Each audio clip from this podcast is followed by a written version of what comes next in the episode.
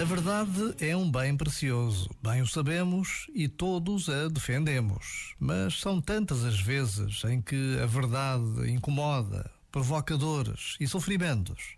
São tantas as vezes em que optamos por omitir a verdade.